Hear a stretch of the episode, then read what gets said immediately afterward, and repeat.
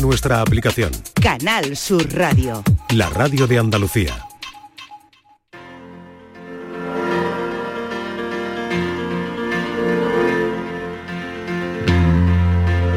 La tarde de Canal Sur Radio con Mariló Maldonado.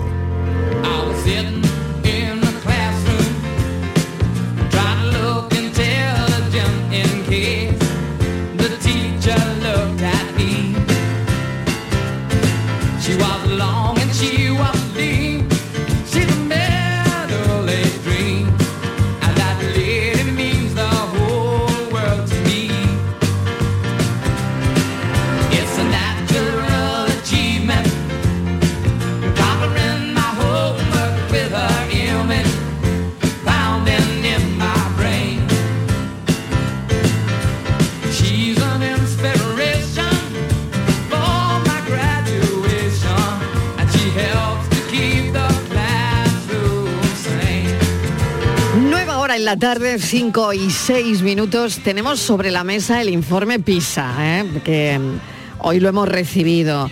España baja en matemáticas, lectura y ciencias en, un contexto mundial de caídas sin precedentes después de la pandemia.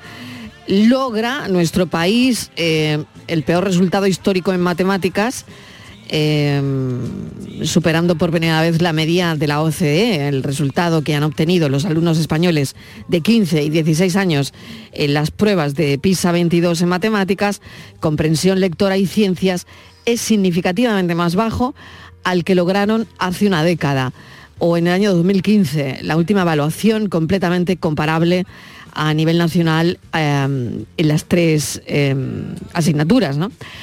Bueno, este es el informe nada halagüeño, yo no voy a marear a la audiencia con datos ni nada de eso, pero sí que me interesa muchísimo hablar con alguien que no le voy a preguntar ni por los datos ni nada de eso, pero le voy a preguntar cómo ejerce su profesión, cómo motiva a los niños en la aula, en las aulas, porque Lourdes Zoraida Fernández, que ha sido elegida una de las mejores docentes del mundo, es profesora de educación primaria en el Mare Nostrum de Torrox. Ha sido galardonada en la sexta edición de los Global Teacher Awards, eh, considerados eh, los premios Nobel de la educación. Así que, ¿quién mejor para hablarnos de educación? Lourdes, bienvenida, gracias por acompañarnos. Hola, muy buenas tardes. Bueno, la voz la tienes como, eh, pues como nos pasa a veces en esta profesión que tenemos que hablar tanto, ¿no? La tengo para reposarla varios días. Pero vamos, puedo, puedo. Bueno, puedes con ello, ¿no? Puedes con ello.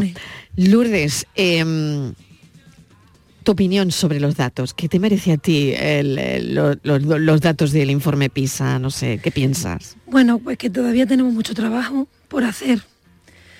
Y hay que seguir trabajando en la misma línea y, y yo también lo que pienso que es necesario que los políticos se reúnan y hagan un pacto de educación y que tengan un proyecto futuro de 10 o 15 años en el que se pueda trabajar sin que haya muchos cambios, analizar esos datos y ver los resultados. Porque para ti como docente esto es un lío, llegan unos una cosa, llegan otros otra y, claro. Eh, es un lío y también, bueno, pues genera cierto malestar en el ambiente porque estás constantemente... Y los profesores se dividen también, ¿no? Claro, es lo que pasa. Y aquí al final la unión hace la fuerza. Entonces tenemos que, tenemos que, pienso yo que eso es importante, que se sienten y trabajen un pacto para la educación porque es un pilar fundamental en la sociedad. Estamos educando el futuro. Y el futuro es lo que nos va a mantener a nosotros. Entonces la educación es fundamental junto con la sanidad y los servicios sociales. Lo tuyo ha sido siempre innovar en la enseñanza em, y que el aprendizaje fuese más allá del colegio, más allá de, del aula. Sí, porque yo pienso que todos los entes que conforman la comunidad educativa tienen mucho que aportar a nuestro alumnado, no solamente la figura del docente. Cuando digo ente me refiero desde el personal de servicio como personal laboral, cocinero, eh, limpiadores, hasta familias que siempre están ahí, vecindarios, asociaciones, ONG, clubes, ayuntamientos, todos tienen que aportar siempre a la formación integral del alumnado, no únicamente los docentes. ¿Cómo? Mediante la transmisión de sus conocimientos, de su experiencia y de su sabiduría. Mm, tus padres eran profesores también. Sí. Y tú llevas eh, en el ADN la enseñanza, ¿no? ¿Qué recuerdas de, tus padres? ¿Cómo, eh, ¿Cómo era ser hija de, de unos profesores? Bueno, ser hija de profesores y que estaba en el mismo colegio que ellos. Bueno, madre mía, ¿eh? Eso. Que no te podías cantillar. Ahí está. A ver. A ver, eh, yo he vivido una experiencia muy bonita. La enseñanza desde pequeña. Lo que pasa que, claro, siempre era la hija del maestro, la hija de la maestra, y mira lo que ha hecho la hija de la seño. Sí. Claro. Entonces, si yo era lo mejor un poco rabina, tenía que tener mucho cuidado porque siempre estaba en, en el punto de mira. Pero bueno, quitando eso, una experiencia muy bonita, he vivido muy, muy buena experiencia. La educación siempre ha estado dentro de, en el trabajo de mis padres y fuera, en la familia. Y tengo, vamos, aquí estoy yo como maestra ahora. Lourdes, ¿qué, qué recuerdos tienes de tu primera vez? Es decir, la primera vez que Lourdes entra a una clase de primaria y se enfrenta con veintitantos niños. ¿Cómo, ¿Cómo es eso? ¿Cómo es esa experiencia? Bueno, te voy a corregir. La primera vez eh, fue en una clase de infantil, con niñas y niños de tres años. Madre mía. Y fue la experiencia más bonita que yo tuve en mi vida. Porque son una edad muy bonita en la que necesitas mucho de tu persona, eres la figura, eres la figura referente en todas las aulas, pero en esa edad eres como su mamá, sobre todo en el primer trimestre. Y cuando yo los veía con esas caritas, recién llegados al colegio, y algunos, lógicamente, pues echando en menos a su familia, pues fue una experiencia al principio un poco dura, porque a enfrentarte a una clase de 25 niñas y niños de tres añitos, pero después fue lo más bonito y lo más enriquecedor. Y a día de hoy esos niños después, cuando van, están en la universidad, me ven por la calle y se siguen acordando de mí. Entonces eso es muy bonito. Bueno, ¿qué te lleva a ser la mejor profesora del mundo? Es decir, que te den ese premio tan importante, es como el Nobel para los maestros. Eh, ¿Cómo optas a, ese premio y luego qué significa para ti? No sé si es un, reconocimiento a un trabajo bien hecho y a una mm, evaluación continua, ¿no? Porque creo que los maestros y las maestras tenéis eso, Mm, dentro de vuestra, de vuestra enseñanza lo que hacéis, estáis vosotros evaluados también constantemente, ¿no? Tanto por los niños como por los padres. Y luego te voy a preguntar sobre los padres. Bueno, pues mira, a ver, eh, todo comenzó con los premios Ducabanca. Yo fui nominada por la familia y por el alumnado de mi colegio. Eso se considera los Goya de la educación aquí en España y entonces en marzo estuve recogiendo en Galicia, pues digamos que eh, la estatuilla por quedar entre las 10 mejores docentes a nivel de, la educación primaria. A raíz de ahí, para, para optar a estos premios, yo tenía que rellenar, tener mi currículum, cosa que yo tenía ya prácticamente hecha porque cuando tuve que presentar mi, todo mi trabajo para Educabanca ya lo tenía ahí solamente tuve que terminar de rellenar una serie de requisitos que me pedían para estos premios. Y como estaba el plazo abierto, digo, yo ya lo tengo hecho, digo, yo lo voy a echar. No pierdo nada. Solamente me hacía falta la nominación de cinco docentes que me nominaran. Hablé con cinco compañeras, le expliqué en qué consistían los premios y que me gustaría y que yo quería optar a ellos. Entonces estuvieron de acuerdo y me nominaron. Y una vez que tengo esa nominación, ya lo que tengo que ir mandando lo que me van pidiendo. Y entonces pues mandé mi currículum, mandé todo el trabajo que he realizado a lo largo del curso pasado, todo lo que hago fuera del colegio, que son formaciones, mi formación personal, participación en artículos de revistas pedagógicas, en libros, congresos, todo, tanto lo que se hace dentro del colegio como fuera, lo que yo aporto en la educación, fuera del colegio. Y mira por dónde me llevé la sorpresa. Análisis te voy a pedir análisis. Sí, análisis, que analices la situación. Mm.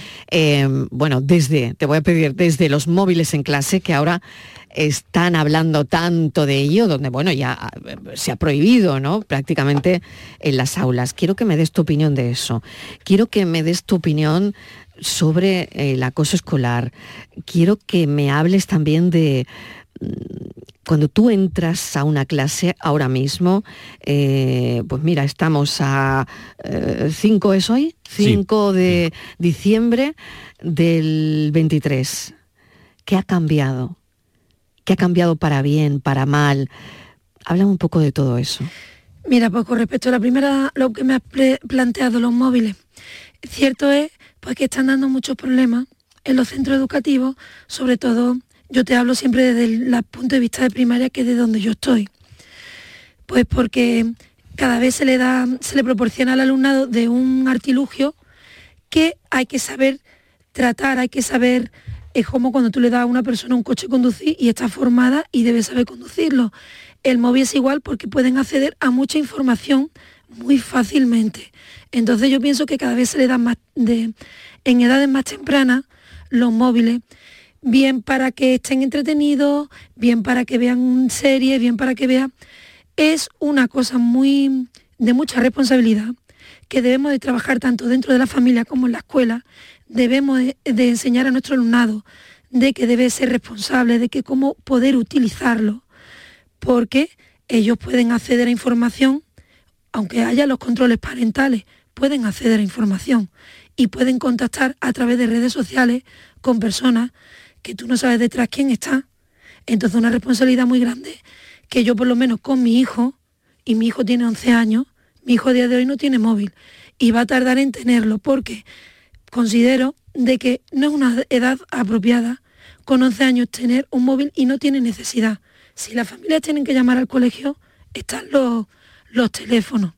Si el alumnado tiene que contactar con la familia... Como toda la vida. Como toda la vida. Entonces, eh, el móvil eh, pienso que hay que enseñarlos a saber eh, usarlos, porque es de una gran responsabilidad, aparte de que hay que enseñarlos de que un móvil cuesta un dinero, una tarifa de datos o una tarjeta cuesta un dinero y tienen que, y si tú le das un móvil, aparte de mm, cuidarlo, y tienen que conocer que económicamente le cuesta dinero a la familia y que tienen que saber racionarlo y que tienen que saber acceder a, la información, cómo acceder y también saber que detrás hay una serie de personas para bien o para mal y todo eso hay que enseñárselo. Y yo considero como maestra que la edad de primaria la mayoría de las niñas y los niños todavía no están preparadas para eso, hay que seguir formándolos y que tampoco tienen necesidad. Hablo como maestra, después ya las circunstancias personales de cada uno en la familia, pero yo cuando hablo con la familia se lo expongo de esta manera. El bullying. El bullying. Pues, ¿qué te puedo decir? El bullying, tenemos en los colegios una serie de protocolos que en el momento que los docentes o la familia los detectan o lo ponen en conocimiento de los equipos directivos, estamos obligados a llevar a cabo este protocolo. ¿Se hace? ¿Se hace? Yo cuando he visto que se ha mm, mm. dado pie, o sea, se ha dado pie, se ha comunicado, se ha abierto protocolo y se ha seguido los pasos y a través del protocolo se dictamina finalmente si hay bullying o son otras cosas que también hay que trabajar junto con la orientación del centro educativo. Entonces yo los casos que conozco sí se hace. Ahora si tú ya me hablas de otros casos, no lo sé, mm. pero yo lo que he vivido y cuando se ha puesto en conocimiento del equipo directivo, se han abierto los protocolos y ha podido ser y se ha puesto, no hemos puesto manos a la obra con los protocolos que tenemos y si no se ha visto qué es lo que se está fallando ahí para que haya otro tipo de, de historia, digamos, para poder trabajarlo dentro del aula junto con el equipo de orientación educativa. Entonces yo, por la parte que yo conozco, sí se hace. Y yo por la, con lo que hablo con otras compañeras y compañeros, sí lo hacen. ¿Cómo motivas a los alumnos? Eh, a ver, ¿por qué les gusta ir al colegio? Que es lo que mm, decías, leía una entrevista esta mañana, decía, bueno, pues mis alumnos les gusta venir al colegio, ¿no? Y hay que y eso es lo que hay que tratar, ¿no? Incluso motivar a aquellos niños que son difíciles. A ver, mm, esto lo voy a relacionar junto con lo que me has comentado antes de cómo eran las aulas antiguamente y cómo son ahora.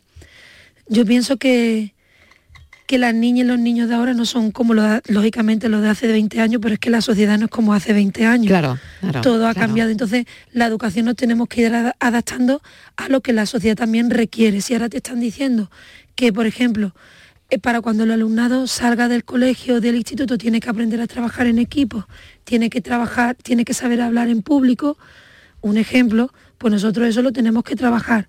¿Qué es lo que me hace a mí que mi alumnado venga feliz al colegio y se vaya feliz a su casa?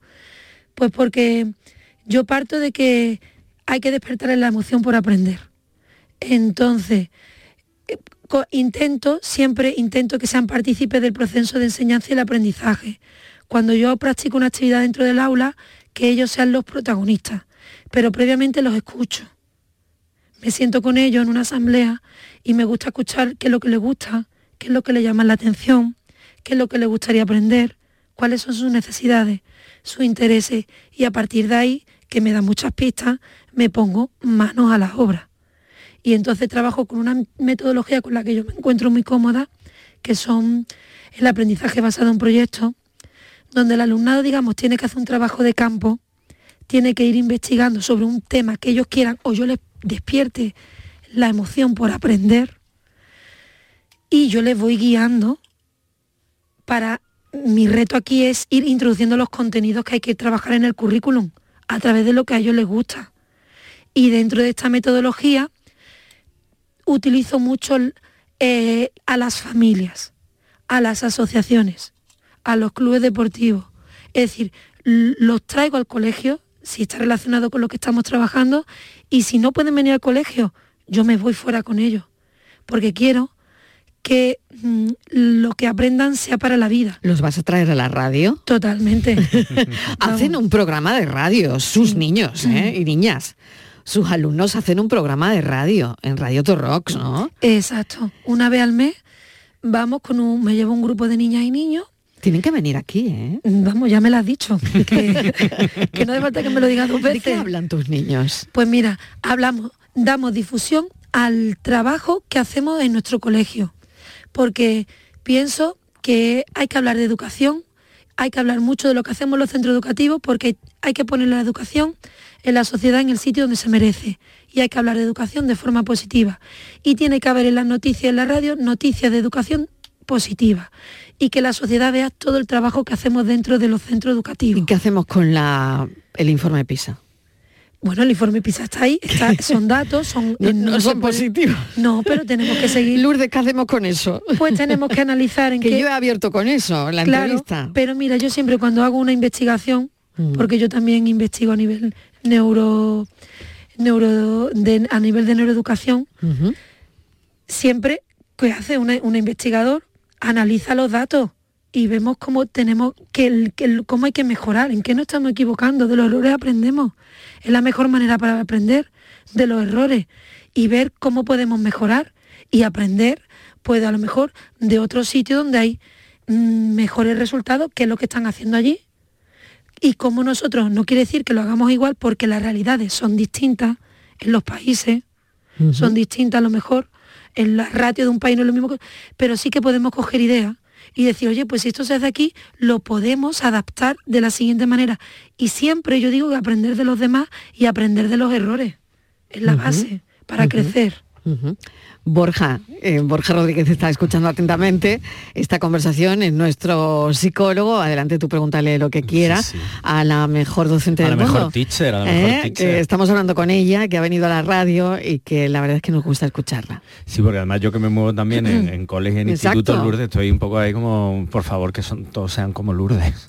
Porque lo digo porque es verdad que, también al final, por mucho que seáis docentes, que seáis profes, que seáis maestros y maestras, al final también sois personas y aquí entra la base de que al final cada cual es como es y que en un centro educativo pues te encuentras profes, maestros y maestras de todo tipo, clase, tamaño, condición, con diferentes maneras de enseñar, con diferentes maneras de enfocar la educación, las aulas, entonces yo creo que claro, al final es que es muy difícil, pero sí te quería preguntar, Lourdes, porque antes hablado de, que yo totalmente de acuerdo contigo, del este gran pacto de Estado político por la educación, que creo que sería ideal, pero me doy cuenta cuando muchas veces hablamos de esto, que le pedimos a los políticos que hagan cosas sin haberse metido en un aula.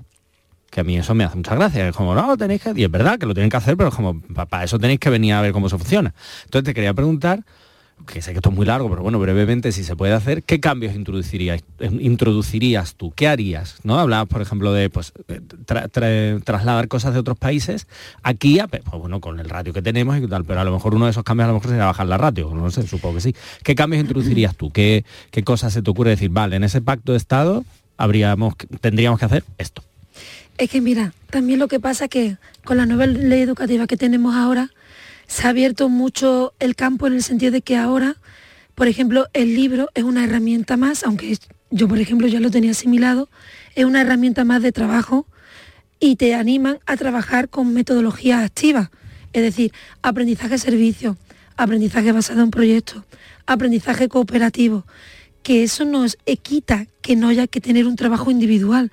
Todo este tipo de metodología exige también un trabajo individual y de escribir y de leer dentro del aula y fuera del aula. Pero es, una manera que tenemos también de que el alumnado pues comience ya a trabajar de otra manera.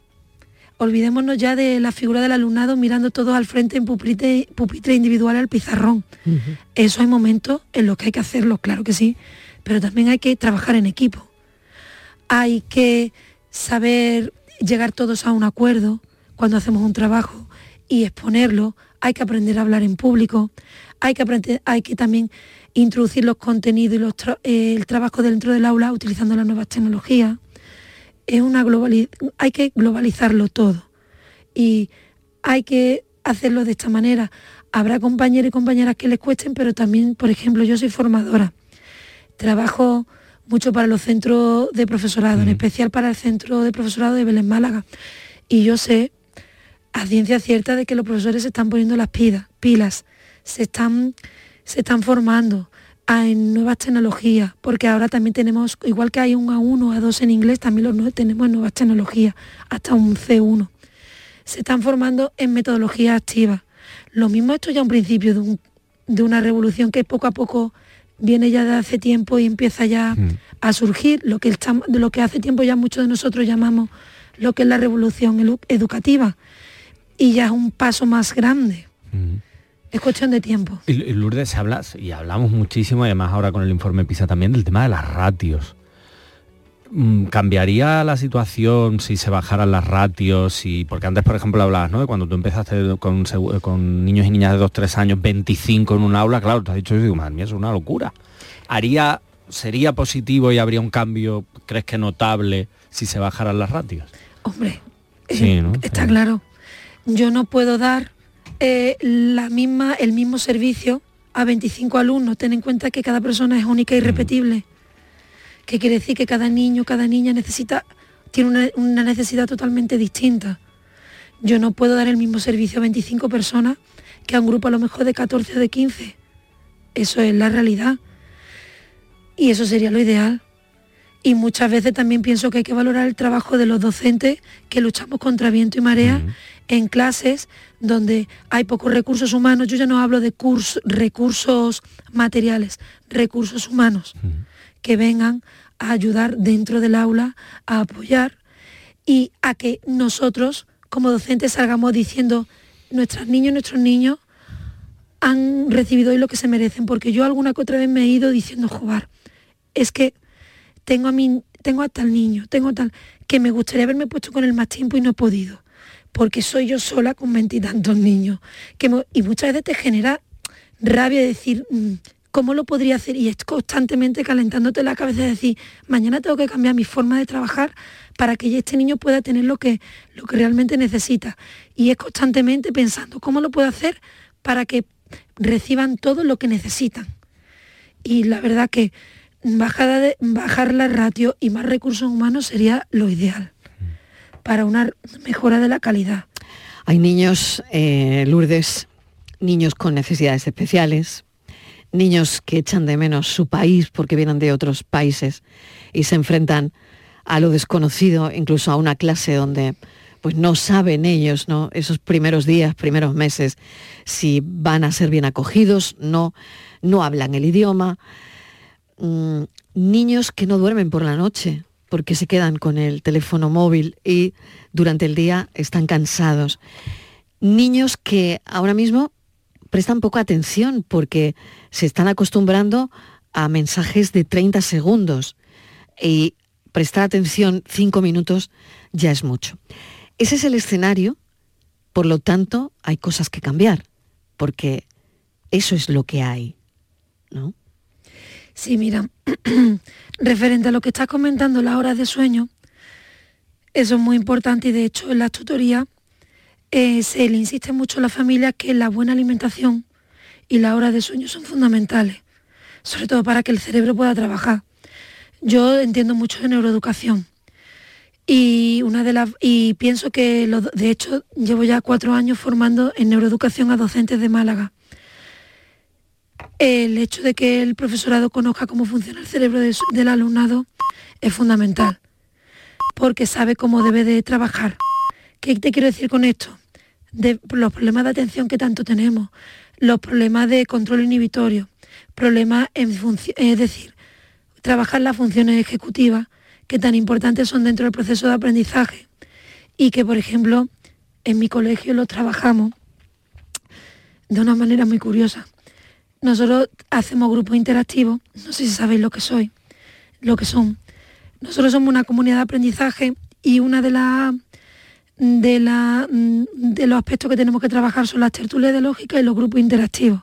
Los grupos interactivos son grupos de trabajo dentro del aula en el que vienen voluntarios, padres, madres, vecinos, eh, mm, quien quiera puede venir a trabajar. Y le planteamos una serie de actividades a los grupos, que en cada grupo hay niños y niñas.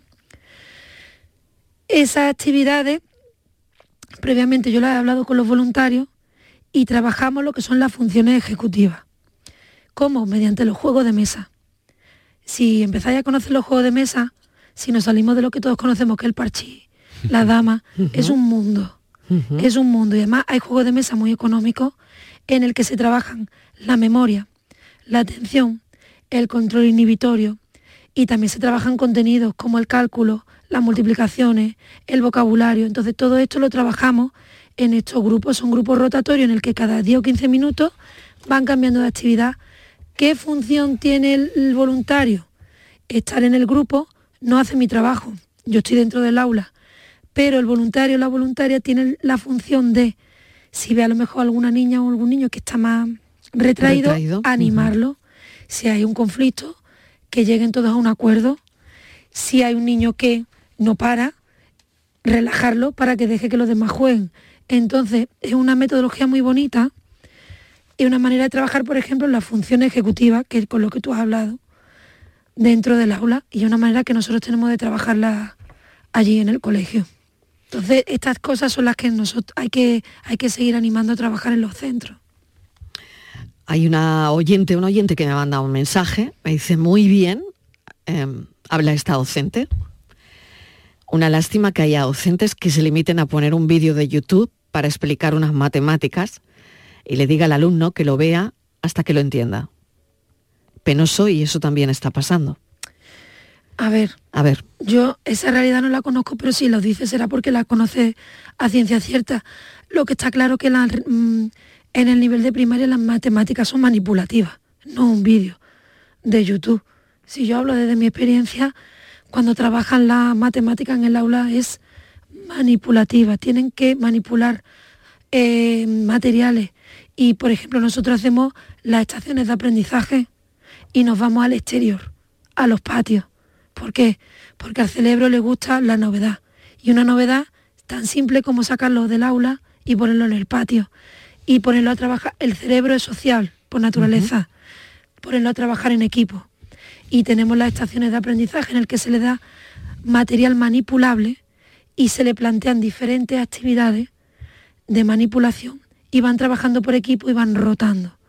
Entonces, lo, el YouTube, el YouTube es como el libro, una herramienta más que tenemos los docentes, pero no es la única herramienta.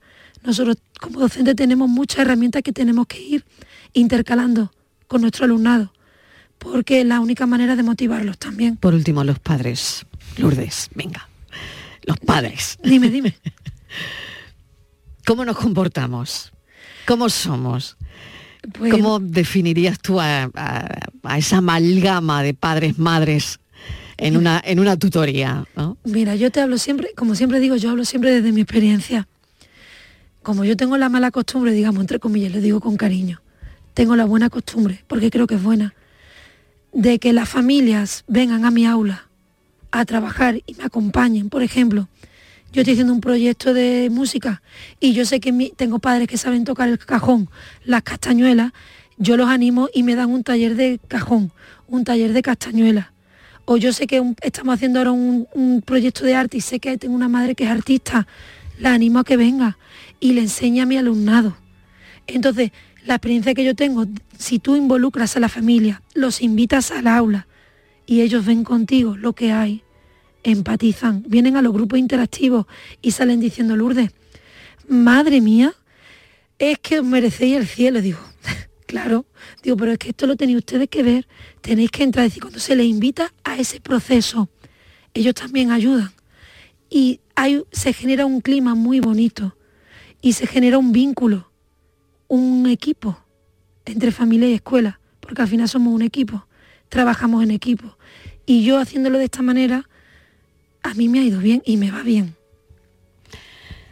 Borja, ¿qué em, piensas de todo esto? Que yo, ojalá hubiese tuviese una Lourdes Zoraida en, la vida de mis hijos, la verdad. Pues sí, y Lourdes, y supongo que bueno, Lourdes ejemplifica el centro en el que trabaja, pero es cierto lo que comentaba también el oyente o, la oyente. Mm que no, todos los centros son así, las casuísticas son muy diferentes, hay centros con más o menos recursos, ya no solo económicos, sino por supuesto humanos. Entonces, claro, al final es cierto que, es muy difícil, pero creo también que, bueno, tener el ejemplo de Lourdes puede ayudar a otros docentes también, porque yo creo que también por, por ese propio desgaste también hay mucha desmotivación, por, profes que, de amigos que tengo, están agotados de papeleo, de, lo difícil, lo difícil que, es. Lo difícil que está la educación, lo difícil, ¿no? Sí, es verdad. Es, es un... Es verdad, pero yo también mm. pienso que está difícil, pero y el papeleo está ahí, pero el papeleo es verdad que cada vez nos avasallan más, pero el papeleo sale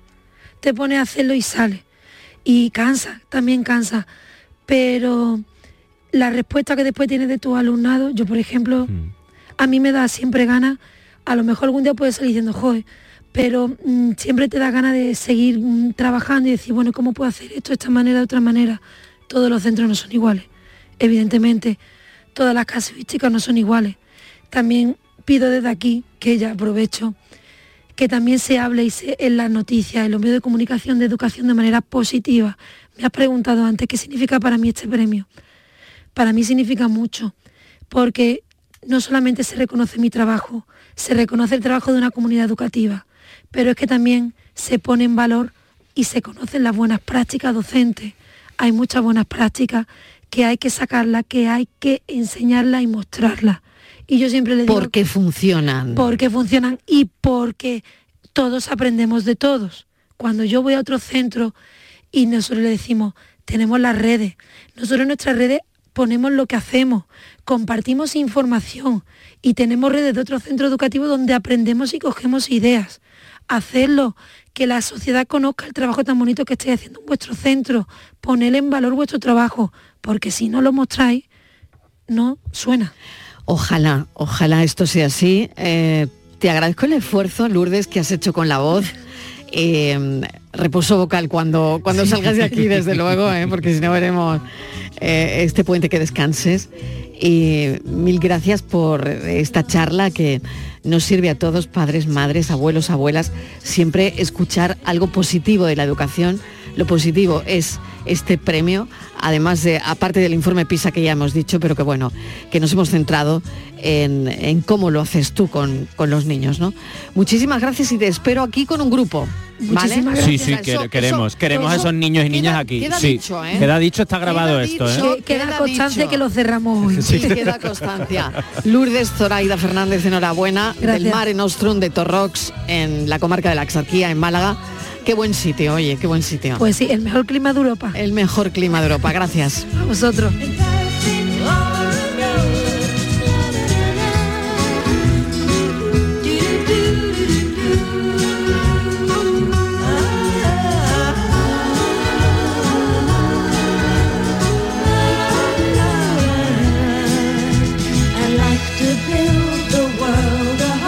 La tarde de Canal Sur Radio con Mariló Maldonado también en nuestra app y en canalsur.es. La Navidad comienza con la primera logroñesa. El mazapán de siempre, artesano, tradicional. Mazapán de Montoro, bombón de mazapán, turrón blando o torta imperial. 70 años de historia compartiendo contigo lo mejor de la Navidad. Mazapanes de Montoro, la logroñesa. La Navidad en tu mesa.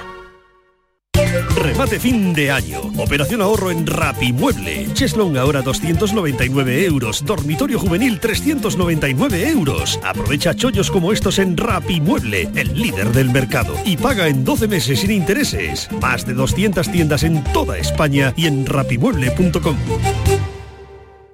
Codo a codo. Vamos a por todas. Podemos con lo que venga. Vamos hacia adelante. Sin prisa, pero sin pausa.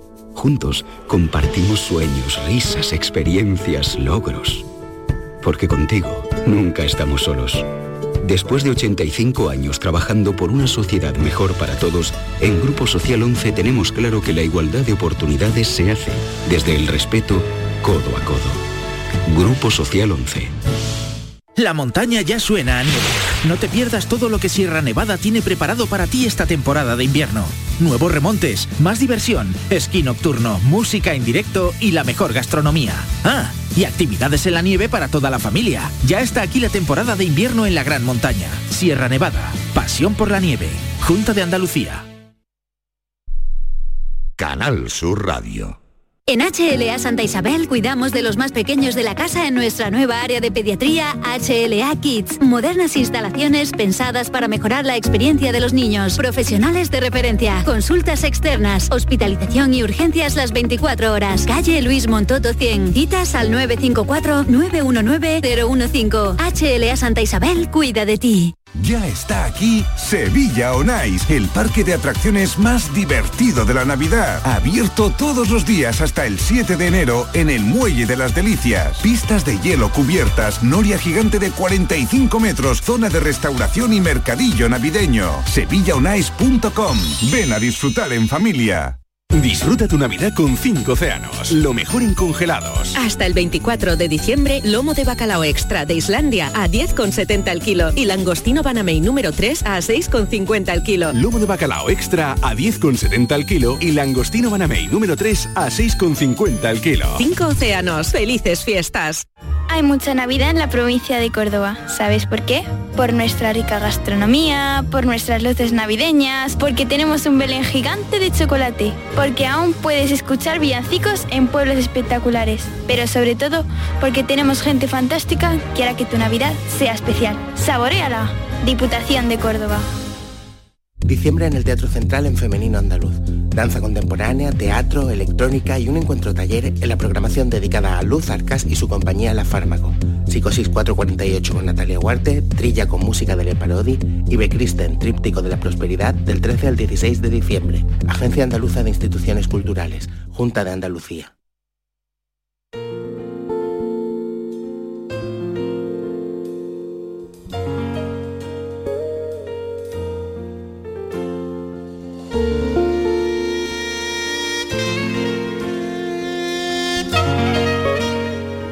La tarde de Canal Sur Radio con Mariló Maldonado.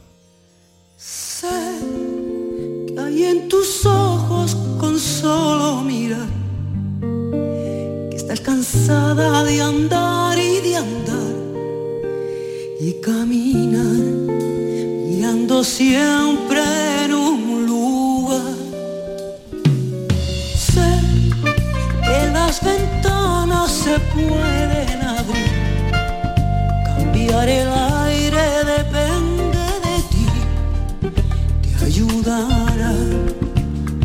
la pena una vez más.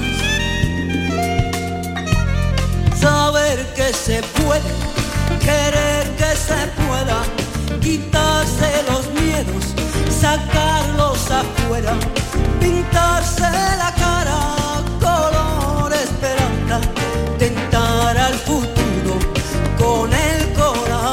Hemos tenido a la mejor profesora, a la mejor profesora del mundo para hablar de educación, pero también no queríamos dejar pasar este día, el día del voluntariado, y queríamos proponerte la historia de una voluntaria, una voluntaria que acompaña a personas que se encuentran en la fase final de su vida y a sus familiares. Se llama Yolanda Hurtado, tiene 71 años. Yolanda, bienvenida. Muchas gracias. Gracias por acompañarnos. ¿Por qué se hizo voluntaria, Yolanda? Eh, bueno, eh, fue una decisión que de pronto tenía planeada hace mucho tiempo, pero estaba en mi época laboral y con muchas obligaciones.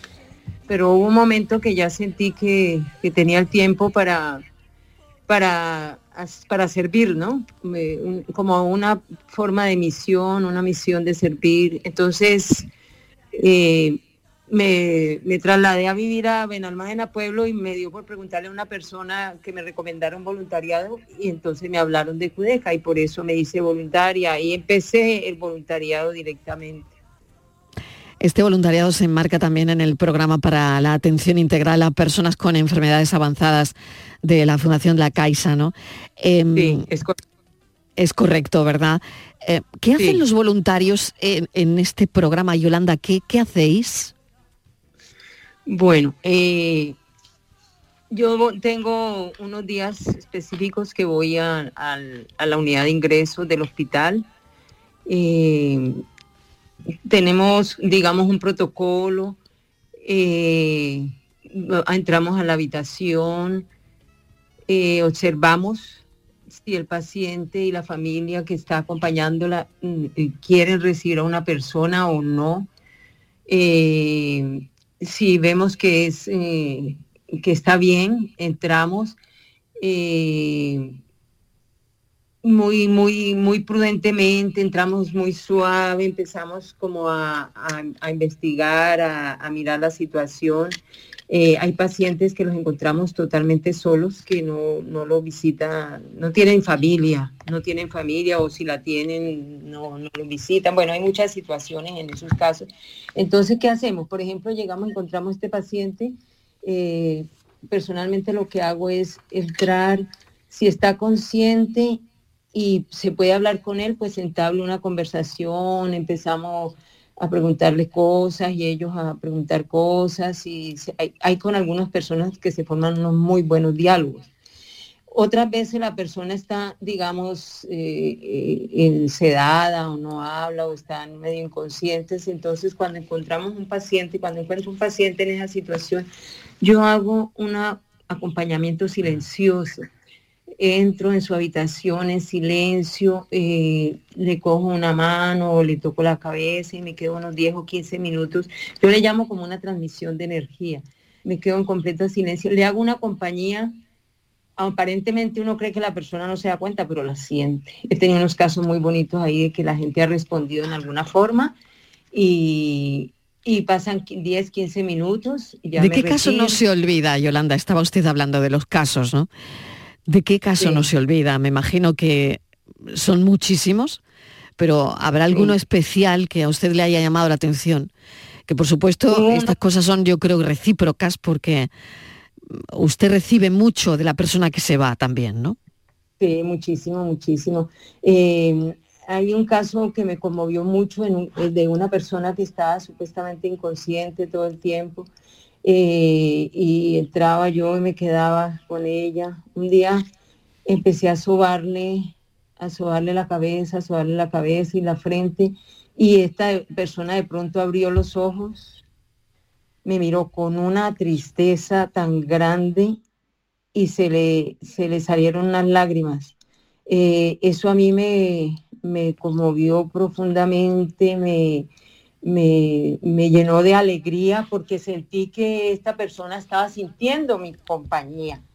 Eso a mí me dio mucha alegría y, a raíz de eso ya incrementé eh, más tiempo con ella cuando me tocaba mi turno, porque duró un buen tiempo en el hospital y,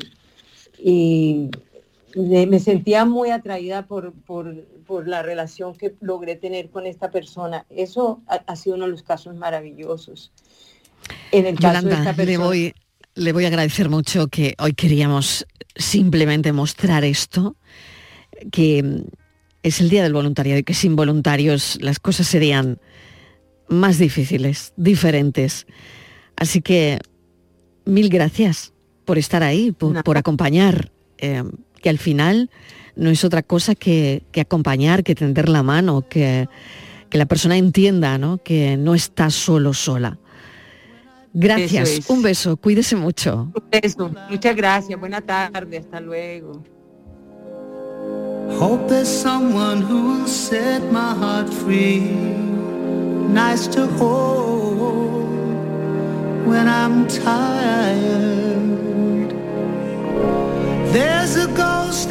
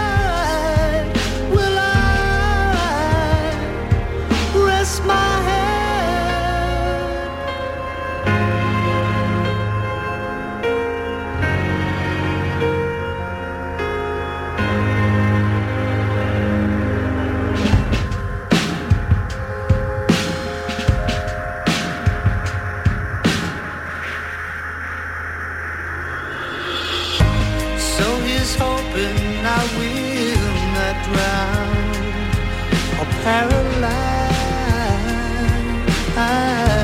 in life.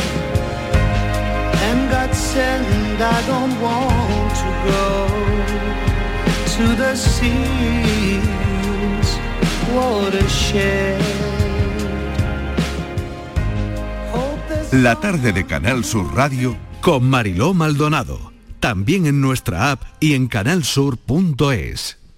Es época de propósitos y la salud de tus piernas es importante. Ahora en Baricentro puedes ahorrar un 25% en tu tratamiento de varices sin cirugía. Únete a más de 45.000 pacientes satisfechos en toda España. Llama al 912 77 88 99 y cuida tus piernas con Baricentro. Líderes en salud vascular.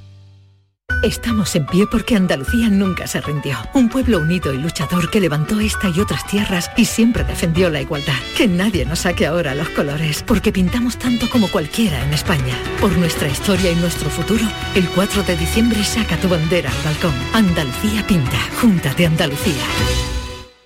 Úbeda ya dispone de tres puntos interactivos de información cultural, patrimonial, turística, gastronómica, hotelera y artesanal, con el objetivo de mejorar la información que se traslada a residentes y turistas. Operación 2.2 Úbeda Ciudad Inteligente. Estrategia de Desarrollo Urbano Sostenible e Integrado Úbeda Baeza 2020. Proyecto cofinanciado al 80% por el Fondo Europeo de Desarrollo Regional. Unión Europea. Una manera de hacer Europa. Todo el deporte de Andalucía, de toda Andalucía, lo tienes en el pelotazo. No le hace falta casi nada, solo un poco más de ánimo. Para mí es un orgullo que el Granada ascienda. Sí. ¿Está rodeado de buena gente? Creo que sí. Tu referencia deportiva en Andalucía. que un presidente del Cádiz hable del, del fútbol en general como parte de la entrevista, que además todavía nos queda aquí lo más grande. imagínate. El pelotazo de Canal Sur Radio, con Antonio Caamaño. De lunes a jueves desde las 10 de la noche. Contigo somos más Canal Sur Radio. Contigo somos más Andalucía. La tarde de Canal Sur Radio con Mariló Maldonado.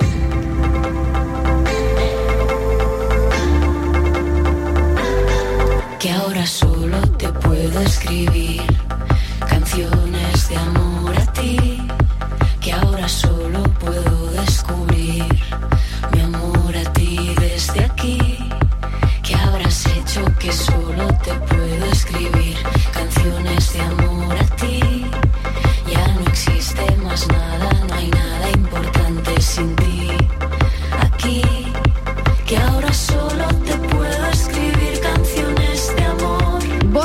Rodríguez que sigue con nosotros, Estíbaliz Martínez que vuelve en la tarde del amor que va a tener seis minutos, porque el tiempo no se para.